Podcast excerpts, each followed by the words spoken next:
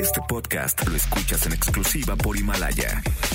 Si aún no lo haces, descarga la app para que no te pierdas ningún capítulo. Himalaya.com. Este programa cuenta con interpretación simultánea en lengua de señas mexicana a través de mbsnoticias.com y gracias a traducción, interpretación y accesibilidad en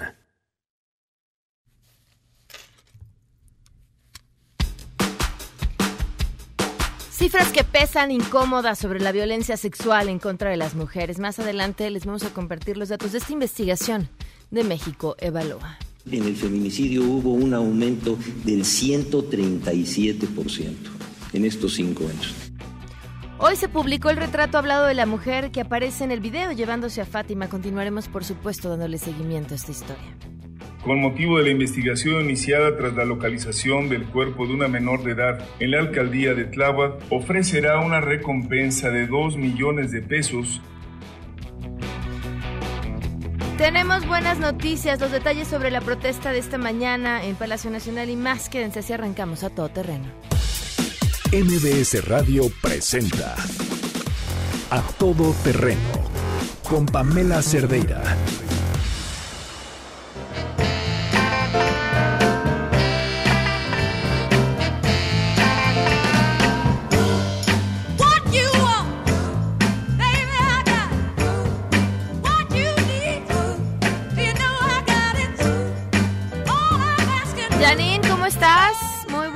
Tardes.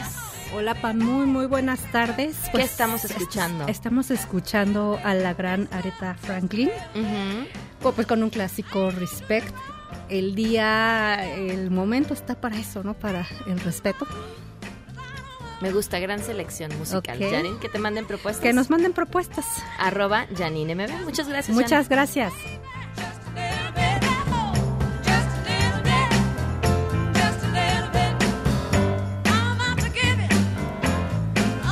about it. Gracias por acompañarnos en A Todo Terreno este martes 18 de febrero del 2020. Mi nombre es Pamela Cerdeira, en teléfono en cabina 5166-1025. El número de WhatsApp 5533329585. A todo terreno arroba mbs.com. Twitter, Facebook, Instagram me encuentran como Pam Cerdeira. Y nos pueden buscar además en Himalaya. Ahí está el podcast de A Todo Terreno y ahí nos podemos escuchar y platicar y muchas cosas más. También este Daniel la interpretación de lengua de señas lo pueden ver a través de www.mbsnoticias.com. Quiero comentarles muchas cosas, eh, muchas. Estoy molesta nada más seguir con esta información. A mí me provoca ya hasta dolor de cabeza y digo dolor de cabeza hasta de una manera híjole, hasta con el recato que se merece, porque no puedo ni siquiera acercarme a imaginar el dolor que siente la familia de Fátima, pero la familia de todas las mujeres que han sido asesinadas en este país y que sí, si bien es culpa de quien haya cometido el asesinato, también es una enorme responsabilidad en las autoridades que tenemos. Hoy mujeres protestaron nuevamente frente a Palacio Nacional exigiendo justicia.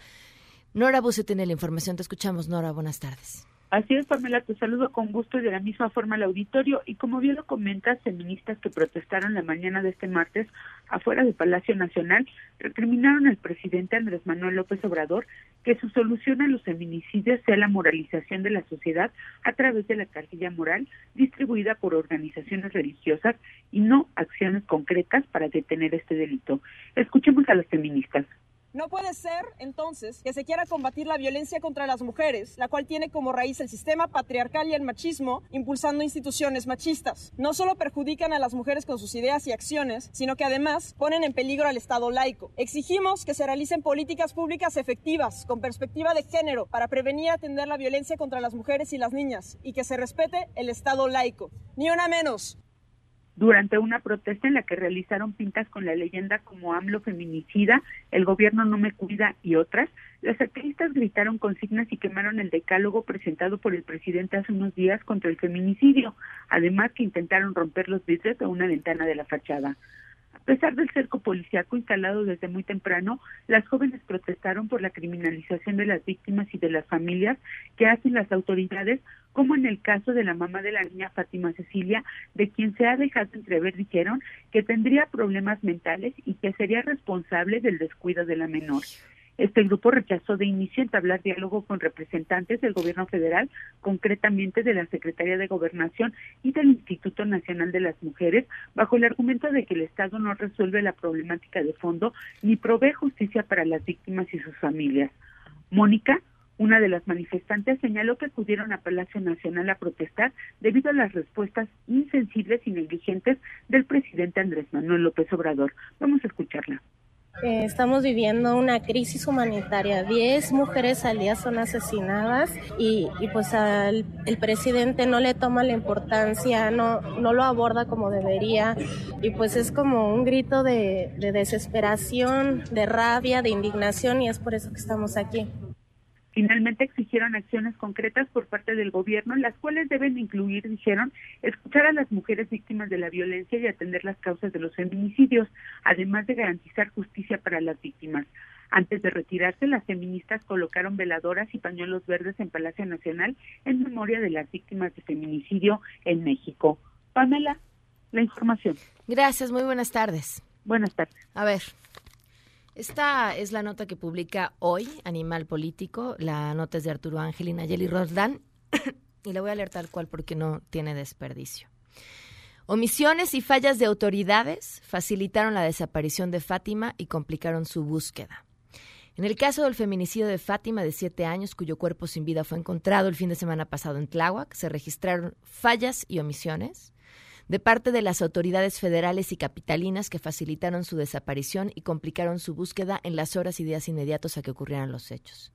Se trató de una cadena de negligencias institucionales, como lo definió la jefa de gobierno de la Ciudad de México, Claudia Sheinbaum, que comenzaron desde el momento en el que se permitió que la niña se la llevara a una mujer que no era su madre, pero que continuaron con la investigación del caso y con una difusión del DIF capitalino de conflictos familiares que no fueron atendidos. Las pistas clave de la indagatoria con la que hoy se cuenta, como el video donde se identifica a la mujer que se llevó a la niña, fueron obtenidas por la familia, no por la policía. Fue hasta después de que se confirmó la muerte de la menor que la Fiscalía difundió las imágenes para ofrecer una recompensa. A continuación se detallan algunas de estas fallas y omisiones a partir de lo narrado por los familiares de Fátima, que durante días intentaron localizarla, y de lo reconocido por las propias autoridades. Cabe señalar que tanto el gobierno federal como la Fiscalía Capitalina iniciaron investigaciones internas para deslindar... Ah, la, la, la, ya nos la sabemos.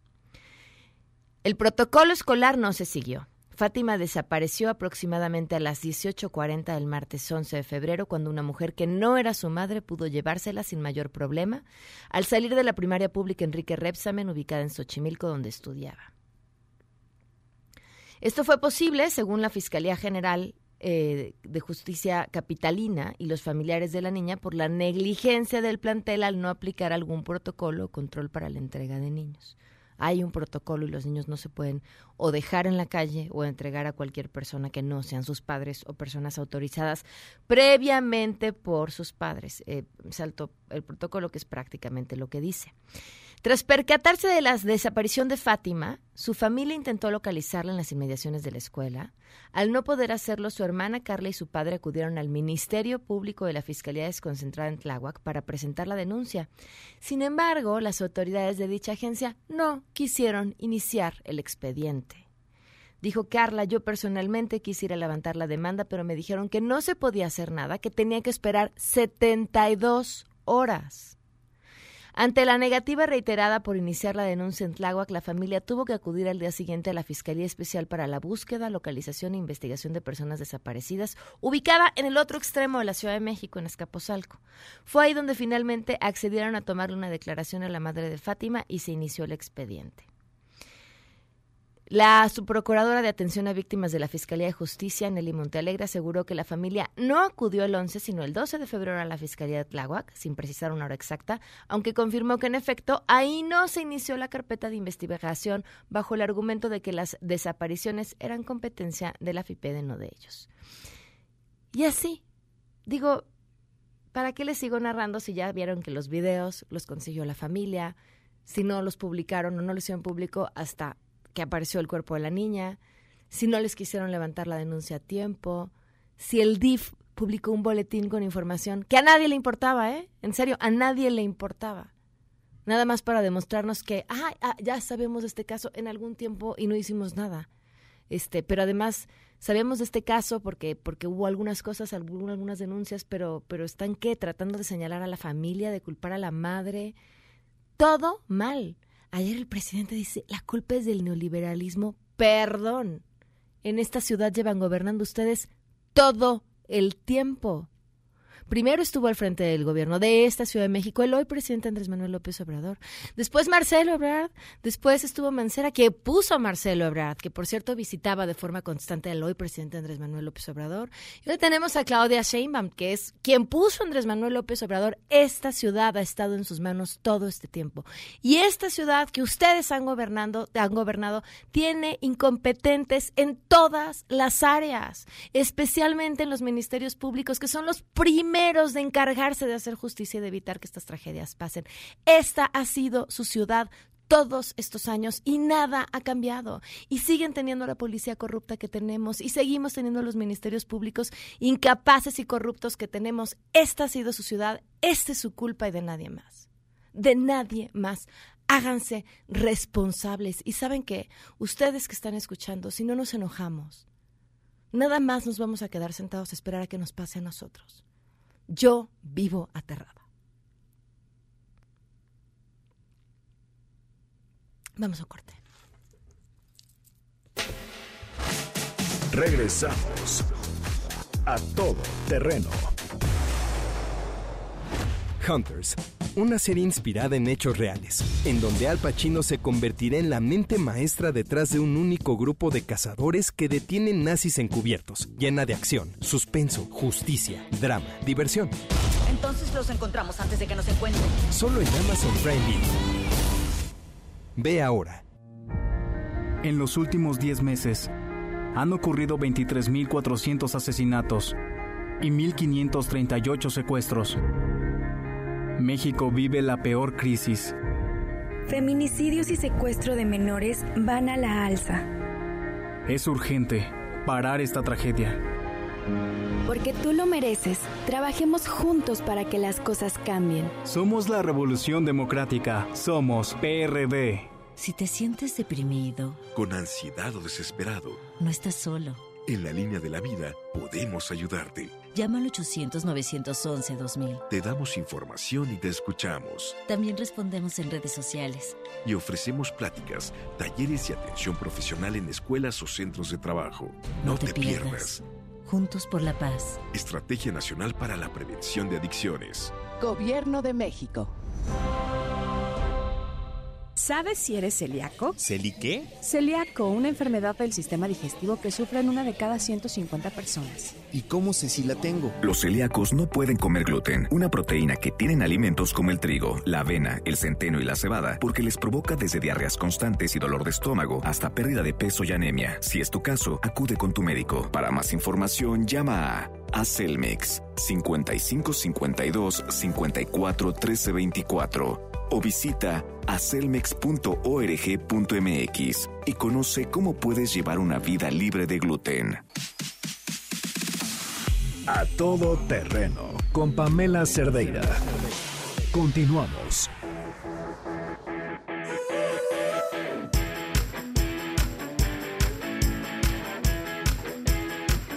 René Cruz, muy buenas tardes. Datos importantes sobre la calidad del aire, cuéntanos. Hola Pamela, amigos del auditorio, muy buenas tardes. En efecto, este martes entró en vigor la norma oficial mexicana 172 Semarnat 2019 sobre lineamientos para la obtención y comunicación del índice de calidad del aire y riesgos a la salud, la cual busca decir de las autoridades ambientales pues que los gobiernos de las entidades informen con mayor oportunidad a la población de una forma homologada a los probables daños a la salud asociados a la calidad del aire.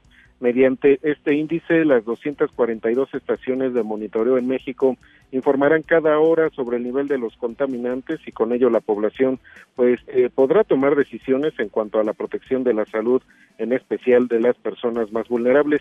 La directora del Instituto Nacional de Ecología y Cambio Climático, Amparo Martínez, eh, dijo Pamela que este nuevo índice es de carácter preventivo para que cada hora pues los ciudadanos tengan acceso a los datos más recientes y así prevenirse en materia de salud sin que ello implique pues dejarle a la población toda la responsabilidad. Vamos a escuchar. Aquí no es que se le deje la responsabilidad al ciudadano, sino que se le da un instrumento de protección, porque eh, lo, que, lo que sucede con una atmósfera dinámica es que de pronto no es lo mismo estar eh, en Azcapotzalco que en Xochimilco, y tal vez eh, si alguien está ahí y puede saberlo, porque hay este tipo de, de, avisos horarios de que ya están más sentados en, un promedio, un promedio más, más cercano, eh, puede, puede tener alguna, alguna precaución. La contingencia puede que no se, no se saque porque esto se puede quitar en unas cuantas horas, esta, esta condición, y no tendría sentido parar toda la ciudad cuando no está sucediendo así. Eh, por su parte, el director ejecutivo de la Comisión Ambiental de la Megalópolis, Víctor Hugo Páramo, informó Pamela que según estudios realizados por la Secretaría del Medio Ambiente de la Ciudad de México, este año podrían registrarse hasta siete contingencias ambientales en el Valle de México. Así lo dijo. Entonces, con base en ello, ellos sacaron las estadísticas del número de contingencias que se habían tenido y aplicando un modelo estadístico hicieron una proyección para este año. Lo que ellos están previendo es que eh, se tengan cuatro contingencias eh, digamos que es el valor promedio que da este modelo estadístico, un mínimo de dos y un máximo de siete. Entonces, eh, más o menos estaría entre dos y siete contingencias previstas para este año si el clima no nos traiciona demasiado. En México, Pamela, se registran 48 mil muertes por mala calidad del aire, lo que representa el 6.8% de los decesos a nivel nacional, y de ahí que pues con este nuevo índice pues se busca precisamente evitar mayores daños a la población, eh, daños relacionados con la calidad del aire. Pamela, el reporte que tengo. Gracias, René. Muy buenas tardes. Muy buenas tardes. Voy quiero regresar al, al tema de Fátima brevemente por un tema que es importante. Desde la semana pasada, los medios de comunicación, el ojo ha volteado hacia los medios de comunicación, el foco público, por la forma en la que estamos cubriendo esta información. Y, y en, en la mayoría, quiero decir, eh, lo hemos hecho muy mal. O sea, y cuando digo lo hemos, me refiero a todos como medios de comunicación, no a casos particulares. Em, nos hace falta a todos una buena actualización en temas de género, pero les, les comento esto eh, porque yo me siento muy orgullosa de trabajar en el lugar en donde trabajo, sobre todo por una decisión editorial que se ha hecho. Sheila Amador, quien es directora de información de MBS Noticias, eh, tomó la decisión editorial de no mandar a nadie a cubrir el velorio de Fátima y me parece una decisión correctísima y además muestra lo que pasa cuando hay mujeres en esa toma de decisiones específica, hay mujeres eh, brillantes además como lo es Sheila. ¿Por qué no? Porque no tiene absolutamente ningún valor informativo y porque es una falta de respeto para la familia y porque no escuchar cómo llora la madre no hace más que revictimizarlos. Sí saber lo que se ha dicho, sí saber lo que ha pasado y sí exigir a las autoridades. Y eso es lo que se hace aquí. Así que, de entrada, felicitaciones a Shell Amador por esa decisión y, bueno, pues a seguirle dando. Vamos a una pausa. Regresamos a todo terreno. Este podcast lo escuchas en exclusiva por Himalaya. A todo terreno con Pamela Cerdeira. Continuamos.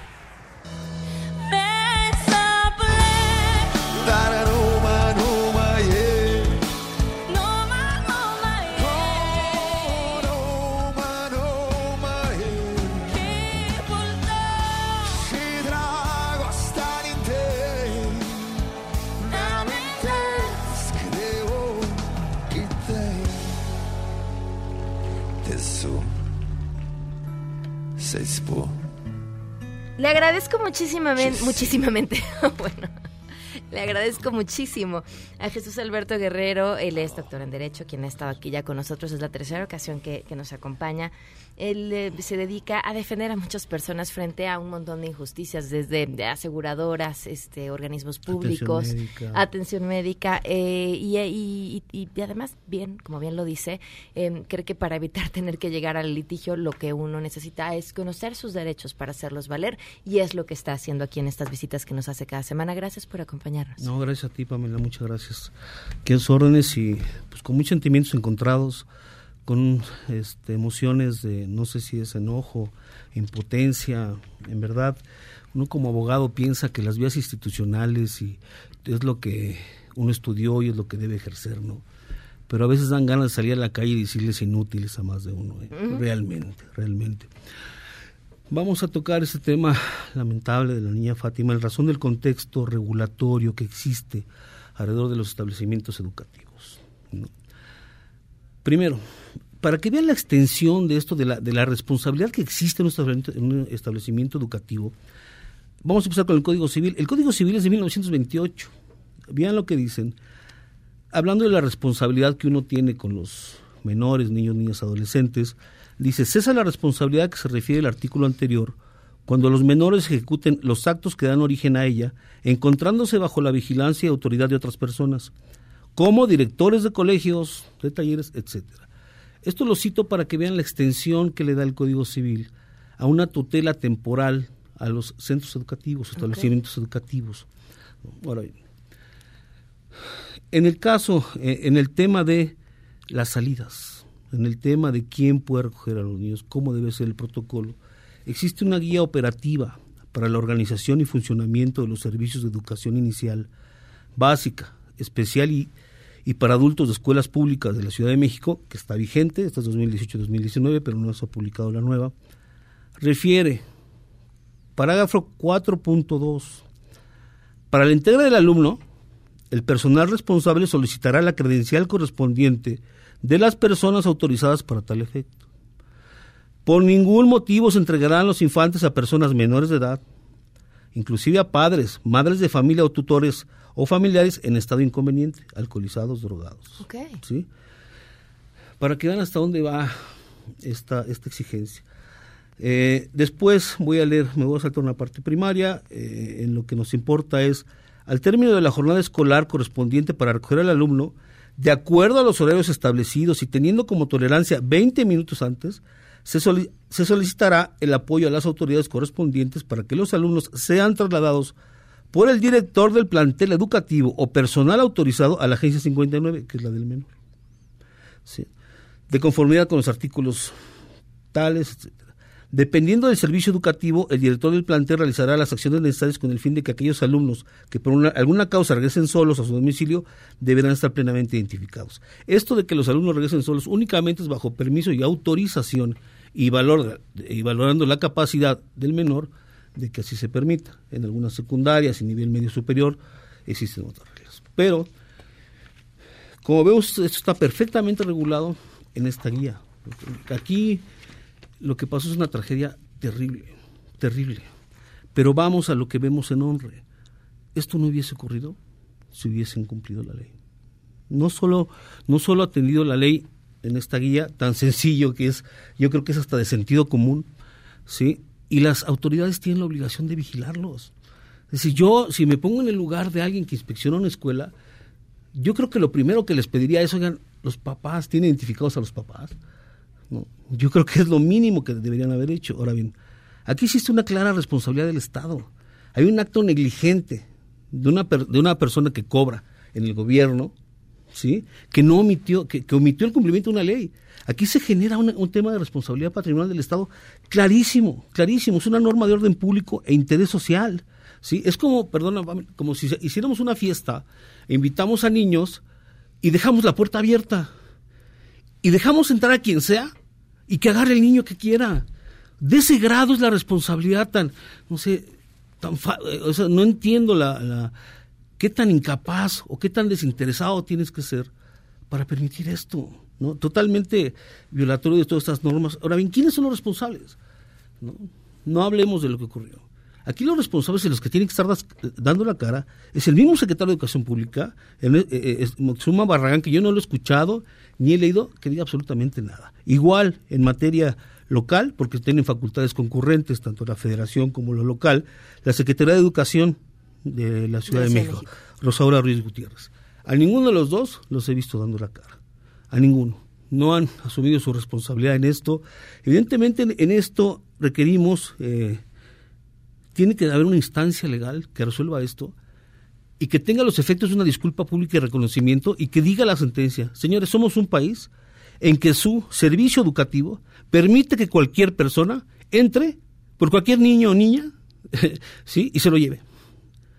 No podemos tener este nivel de atención, este nivel este, de tanta falta de desinterés por nuestros niños, ya hablábamos del tema del cáncer, y en este caso es verdaderamente absurdo, kafkiano, y este, no sé, es, es un enojo tremendo, ¿no? Ante la falta de responsabilidad de las autoridades, que ni siquiera han tenido un poquito de génesis, por decirlo así, para dar la cara, ¿no? Están evadiendo en el tema de que si la familia, el papá, esto no hubiese ocurrido si hubieran tenido la guía técnica.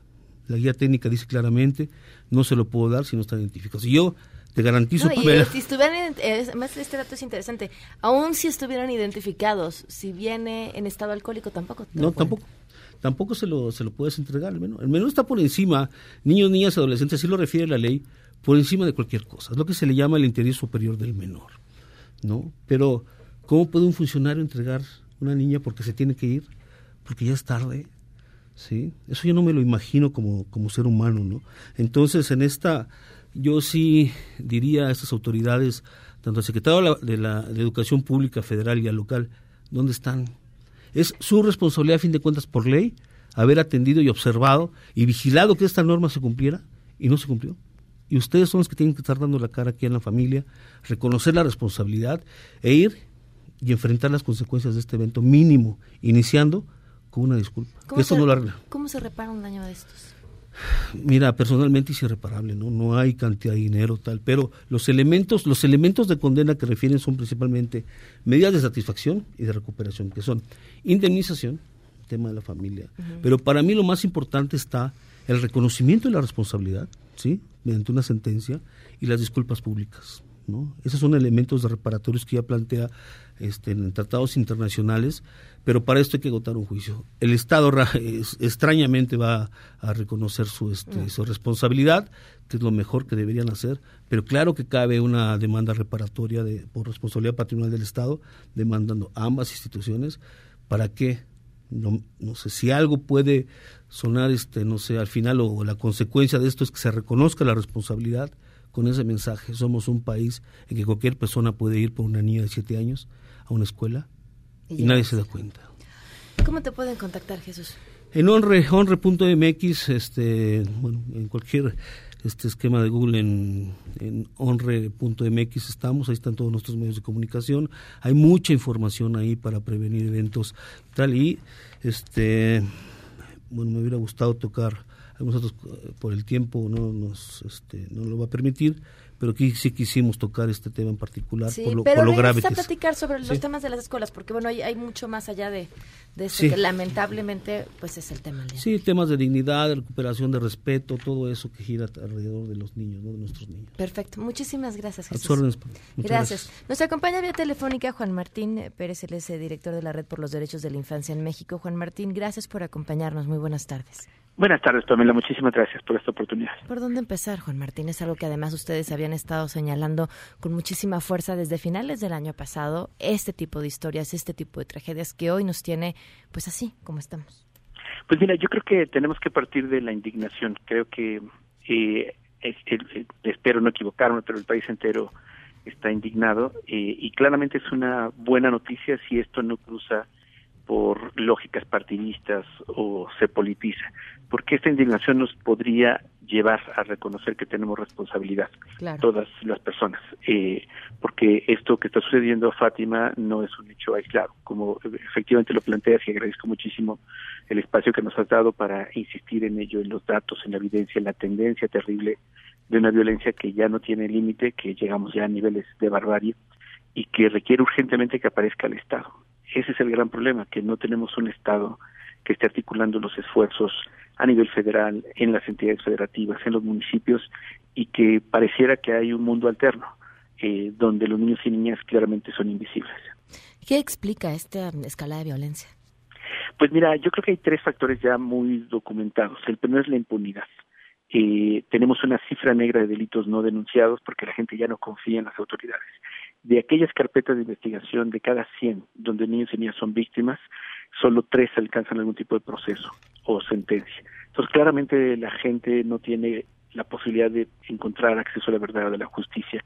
eh, porque el propio sistema de procuración, investigación de casos y el sistema judicial revictimizan a quienes ya de por sí han sido lastimados.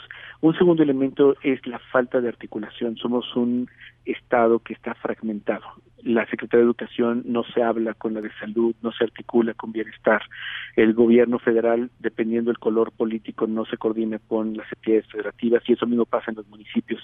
Y eso obviamente lo pagan las y los ciudadanos, particularmente los más pobres en una condición de vulnerabilidad. Y un tercer elemento corresponde a la corrupción toda esta, todo esto que hay en este país de violencia, de armas que circulan, de homicidios, cruza también con una economía basada en la corrupción en los ministerios públicos, en el sistema judicial, en los territorios y precisamente eso es lo que no se ha tocado. Entonces lo que tenemos son palabrerías, discursos, defensas, eh, manejo mediático de los daños, pero pasamos de un drama a otro y tenemos el mismo el mismo script, la misma pauta de actuación. Hablabas al principio de la responsabilidad que tenemos todos como sociedad, cómo asumirla y por qué. Mira, eh, está circulando por ahí en, los chats, en las redes sociales, una campaña un poco espontánea eh, con el hashtag Vamos a cuidarles, que me parece que va en este sentido. O sea, cuando veamos a un niño, una niña, un adolescente que no está acompañado o que posiblemente pudiera estar en riesgo, eh, no importa si no le conocemos, o sea, somos personas adultas que tenemos responsabilidad para acompañarles eh, cuidadosa y respetuosamente y esperar hasta que llegue una persona de su confianza o incluso una autoridad identificable, por supuesto, que nos permita garantizar que estén seguros y eso también tendría que significar reciprocidad para que nuestros hijos e hijas, sobrinos, vecinos se sientan también con la certeza. Esto ya lo está haciendo el movimiento de las mujeres. Eh, estos, eh, digamos, señalamientos de tócame la puerta, este lugar es seguro, eh, tómame la mano, ese tipo de cosas necesitamos. En tanto aparece el Estado que está ausente, que está en otras cosas, las y los ciudadanos tenemos que comenzar a cuidar a niños y niñas.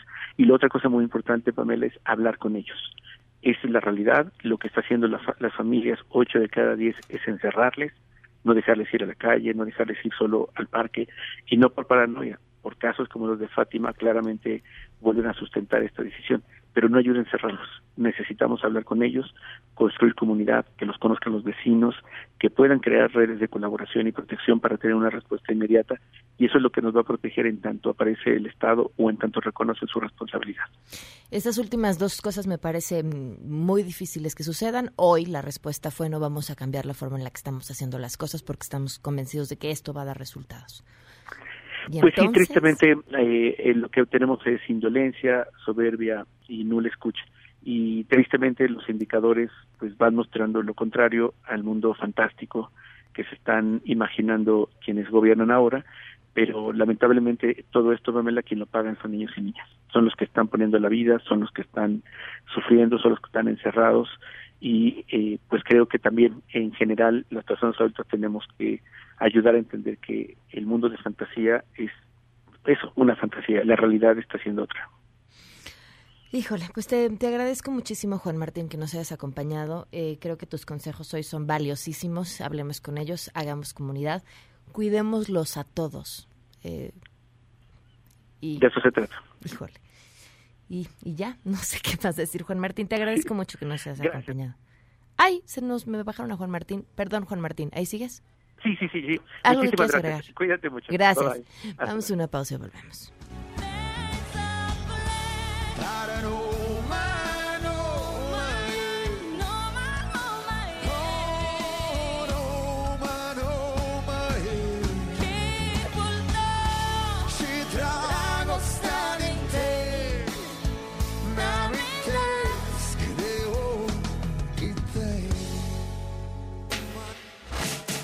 Regresamos a todo terreno. Este podcast lo escuchas en exclusiva por Himalaya. A todo terreno con Pamela Cerdeira. Continuamos.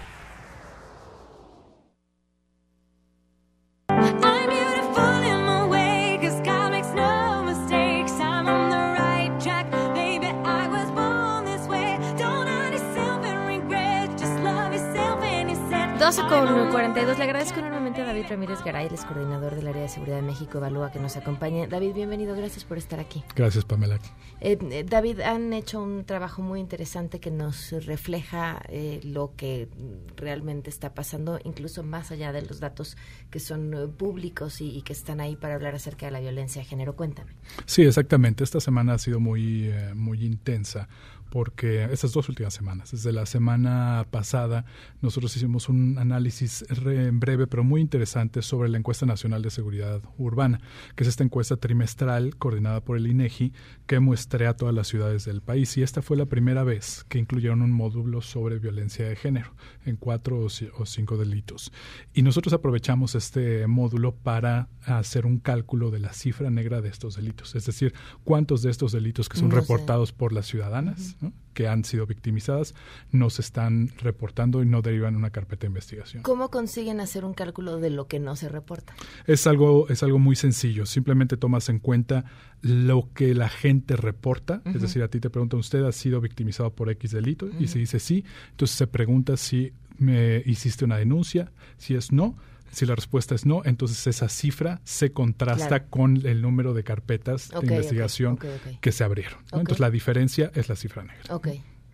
¿Qué encontraron? Entonces, bueno, lo que encontramos es un panorama bastante desolador. Tampoco nos sorprende, dada cómo está la situación de impunidad en el, en el país. Tenemos que en el país, en estos cuatro delitos que nosotros identificamos, cuatro o cinco delitos, hay una cifra negra de alrededor del 99.3%.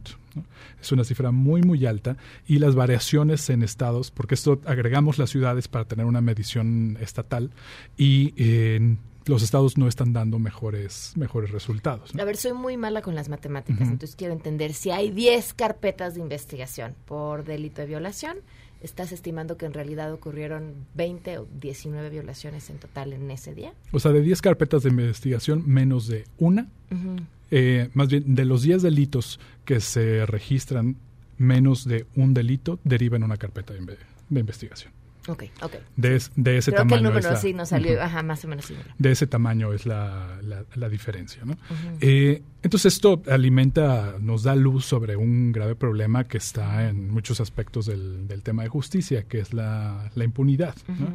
Y cómo la impunidad no es algo que se resuelva solamente, como se ha mencionado en las dos últimas semanas también, con penas más grandes, ¿no? El fiscal Gersmanero mencionó que es muy difícil eh, perseguir un feminicidio, curioso que lo haya dicho cuando él es titular de la Fiscalía General, y eso es un delito del fuero federal, uh -huh. pero bueno, eh, dice que es muy complicado de, de, perseguir y que por lo tanto él sugiere que se quite la, la, categoría de feminicidio, se persiga como un homicidio, pero que se incremente la, la pena. No, que ya no dijo eso, que todas las legisladoras de Morena que estaban ahí presentes entendieron mal. Ya, Seguro, los problemas de comunicación siempre, siempre pueden pasar. Sí, Pero el, sí. el, tema es que es un mensaje que se está repitiendo eh, con, con, frecuencia. ¿no? Uh -huh. Antes ya vimos bastantes intentos de, y bueno, y hechos consagrados de la prisión preventiva oficiosa para diversos delitos, cuando hay mucha evidencia en todas partes del, del mundo, y bueno, México también es, es un claro ejemplo, de que las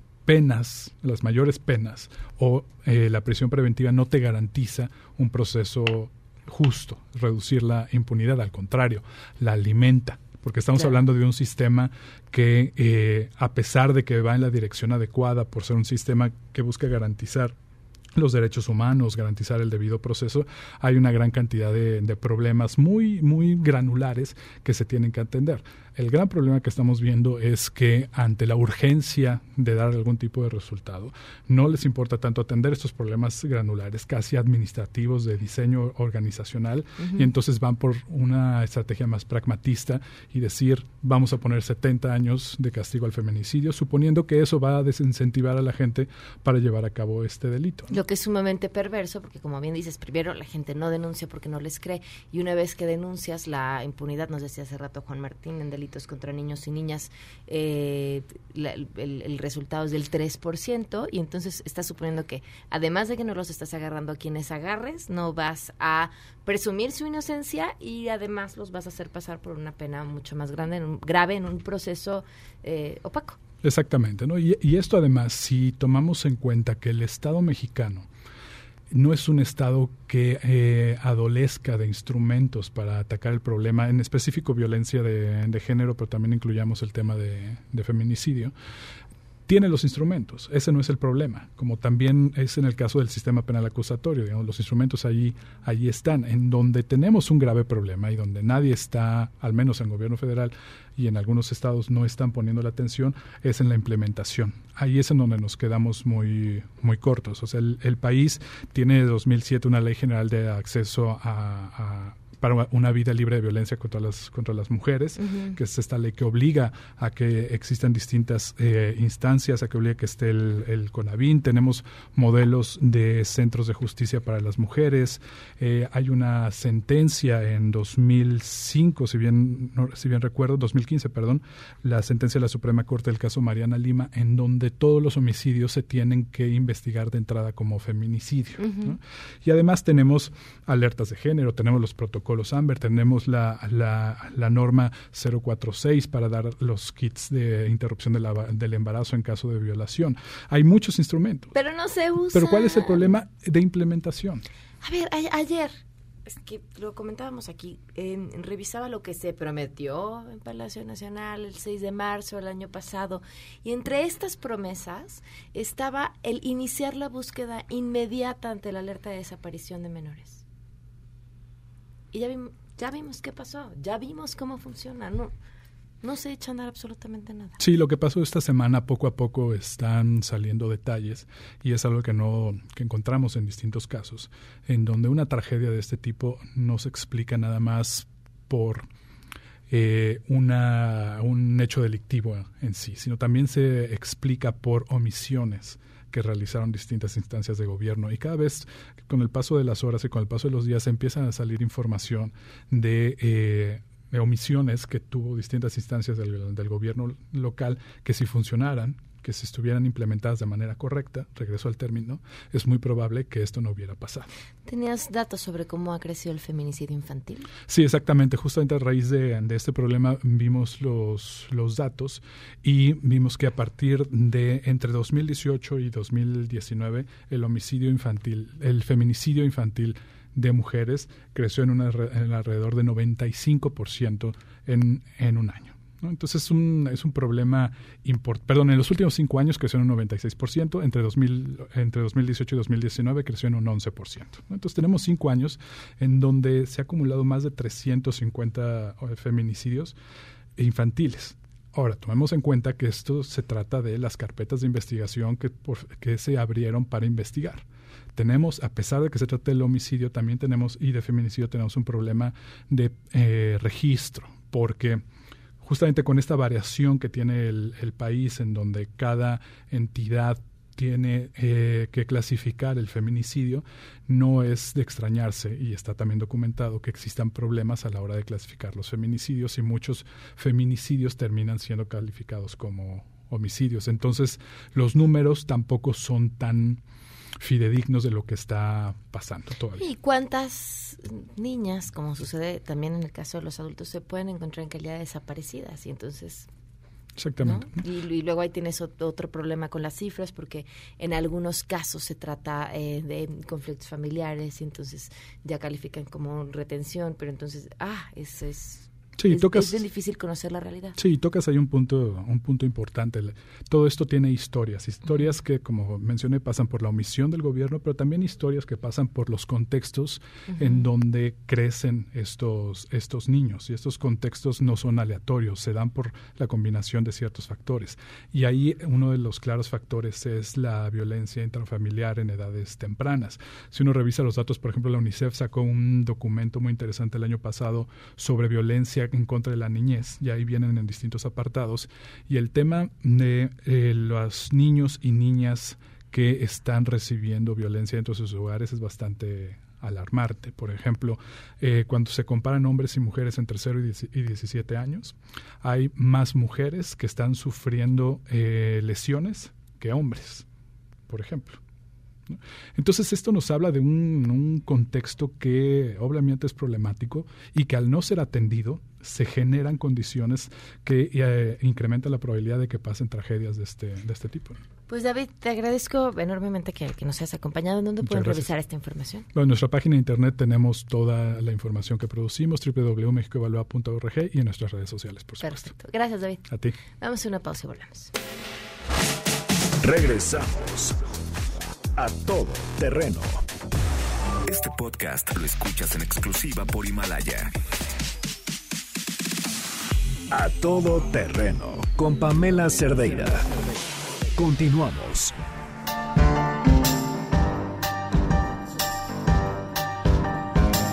12 con 54 minutos y antes de irnos, Sheila, ¿cómo estás Sheila? Hola. Buenas tardes. Buenas tardes, Pam, a ti y al auditorio.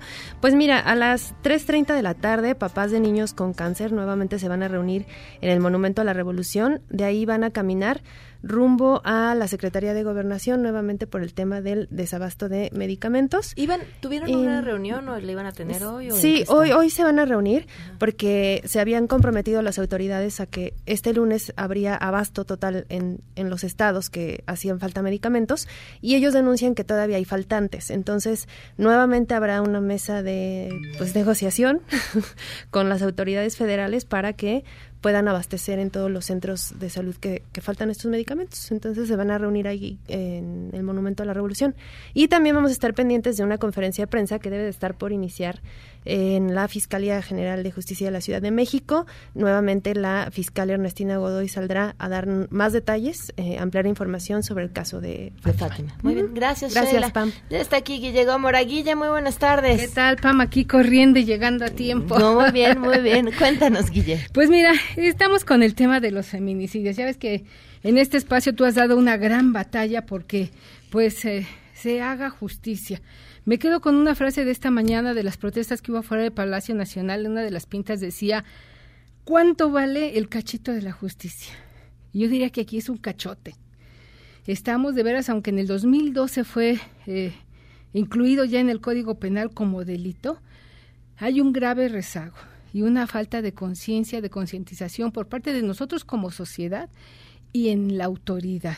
No es un pro problema que, como ha dicho el presidente, pues sea de algún bando, de los neoliberales o los conservadores. Me parece que es un problema social que nos involucra a todos. Uh -huh. Y tenemos que darle vuelta a la página y reconocer que como sociedad esto es un tema que está muy arraigado en nuestra idiosincrasia y a veces se fomenta desde casa, se permite desde la casa. Y es ahí donde tenemos nosotros que darle vuelta a la tuerca y a la par exigir a la autoridad que aplique la justicia ahora que ya está en el Código Penal y que se está trabajando en el Congreso para que se unifique esta ley a nivel nacional y no se maneje con criterios locales también o a veces hasta personales o según el costo que llega a tener la justicia en este país. Y sobre este tema es que escribí hoy, Pam, en mi columna y la he titulado, pues, que queremos vivir sin violencia, ¿no? Que este es uno de los gritos feministas que hemos escuchado, queremos vivir sin miedo. Hoy que te estigmaticen o te ataquen solo por ser mujer, en el siglo XXI me parece que es algo indignante, vergonzante y deleznable.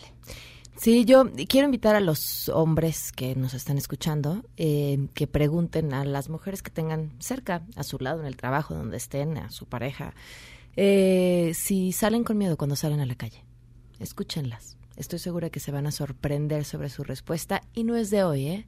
Eh, es de años. Es de, así hemos vivido, de así años. hemos entendido que, que podemos salir a la calle y que, y, que, y que nuestro cuerpo es de otros para que puedan darnos una nargada, decirnos cómo nos vemos, qué piensan o qué sienten cuando nos ven. Así hemos crecido. Y eso, que algunos creen que es un halago, eh, da miedo porque sabemos de lo que son capaces. Sí, hoy se ha visibilizado, me parece que quizás no en las formas en las que uno compartiría, pero se ha llegado a esta visibilización con las pintas, con todos los daños que hemos visto que se han generado en diversas protestas, justo por eso, porque no se han escuchado. Hoy se hace visible, recordemos el caso de las muertas de Juárez, eso fue desde hace años. Se eleva a la, como castigo, como delito en el 2012, pero de entonces a la fecha han muerto más de 10.000 mujeres. Es una cifra que duele. Pues lean a Guille Gómora en, en diarioimagen.net y en arroba Guille Gómora ahí me pueden encontrar. Gracias, Guille. Gracias a ti, Pam. Se quedan en mesa para todos. Soy Pamela Cerdeira. Adiós.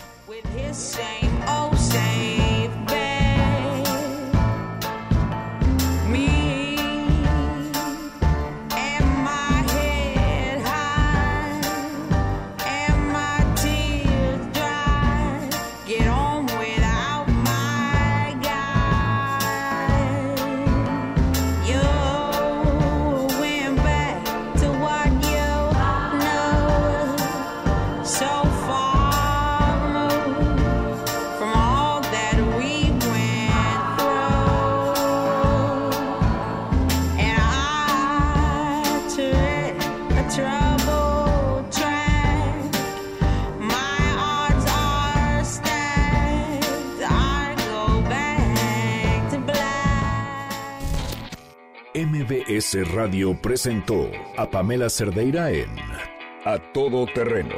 Te esperamos en la siguiente emisión, A Todo Terreno, donde la noticia eres tú. Este podcast lo escuchas en exclusiva por Himalaya. Si aún no lo haces, descarga la app para que no te pierdas ningún capítulo. Himalaya.com